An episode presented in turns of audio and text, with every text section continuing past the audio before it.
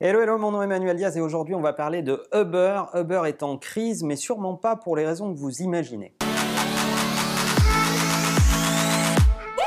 Tout le monde en parle, le CEO de Uber vient de quitter ses fonctions, pudiquement parce qu'il n'est plus en phase avec la culture de l'entreprise, nous dit la communication officielle. Laissez-moi rire, je pense que ça n'est absolument pas la raison pour laquelle le CEO d'Uber Et je pense d'ailleurs que la raison de la crise chez Uber n'est pas le départ du CEO, ça n'est qu'un symptôme de la crise profonde dont on va parler ensemble aujourd'hui. Alors Travis Kalanick, le patron d'Uber, vient de quitter ses fonctions. Il avait déjà été sommé de prendre de longues vacances et de prendre un petit peu de recul. Là, il a annoncé qu'il faisait un step down. En réalité, ce type a créé une des entreprises euh, les plus disruptives qu'on ait vues euh, ces dernières années, euh, quand en si peu de temps on arrive à devenir un verbe uberiser, on ne peut plus faire un pas dans les réunions marketing sans parler de l'uberisation. Merci Maurice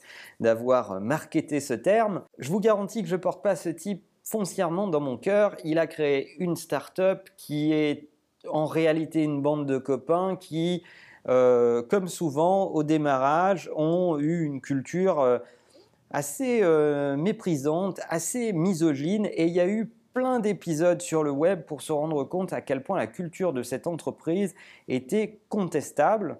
Et on nous dit qu'aujourd'hui, c'est la raison euh, qui explique son départ, je ne le pense pas. Oui, il y a un problème de culture chez Uber. Oui, cette boîte a des valeurs contestables. Oui, on peut parfaitement s'offusquer d'un certain nombre d'infos qu'on a vu sortir de, euh, liées à la culture de cette boîte à l'interne, dans la façon dont elle traite ses employés, dans la façon dont elle essaye euh, de s'imposer sur son marché, de violenter le marché et ses compétiteurs.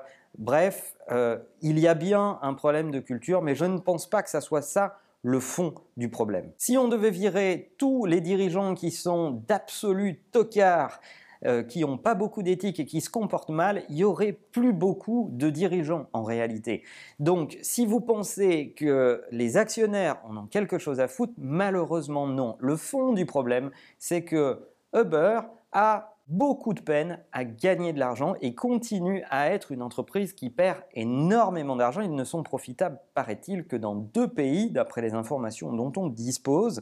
Et Uber a du mal à scaler, à trouver un business model profitable et à conserver ses clients. Et c'est, à mon avis, le vrai sens du départ du CEO. Ce qui a été prétexté, c'est euh, ses déboires, ses déclarations et ses écarts dans son comportement, mais ça n'est qu'un prétexte. Je pense en réalité que Kalanick a épuisé tous ses jokers de patience chez son board et qu'il ne sait pas retenir ses clients. Et il est en train de faire face euh, à des problèmes chroniques qui démarrent par la première incarnation de la marque, ses chauffeurs.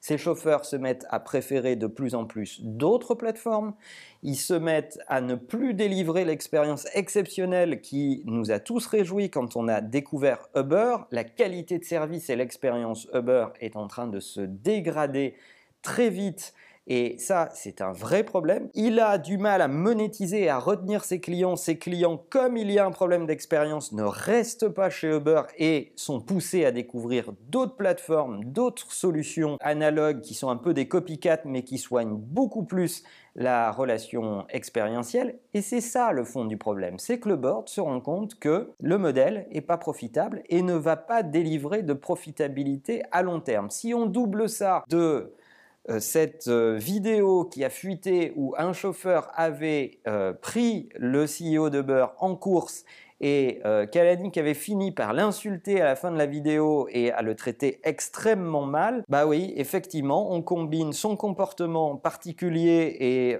les résultats particulièrement mauvais, et on a un prétexte en or pour changer de CEO. Je le répète souvent, l'escalier se balaye toujours par le haut, eh bien, c'est ce qui est en train de vivre Uber. son CEO n'est plus inspirant, son CEO est de moins en moins respectable dans une boîte qui grossit et qui unifie des cultures différentes et qui regarde son leader avec des comportements vraiment étranges et qui sont difficiles à justifier. D'autre part, il y a de l'attaque sur le business, les clients sont pas là, tout est réuni pour donner un nouveau départ à sa boîte. Et souvenez-vous que quand une entreprise ne prend pas soin de ses actifs, qui sont ses clients et ses collaborateurs, elle n'a bientôt plus de produits à défendre et à commercialiser. Oui, Uber est en crise, mais sûrement pas à cause du départ de son CEO. La raison profonde, c'est qu'il n'y a plus d'expérience client et que l'expérience employée était tellement mauvaise que de toute façon, il fallait faire quelque chose pour régler cette question. Donc lorsque vous croiserez cette actu dans les réseaux sociaux autour de vous, parlez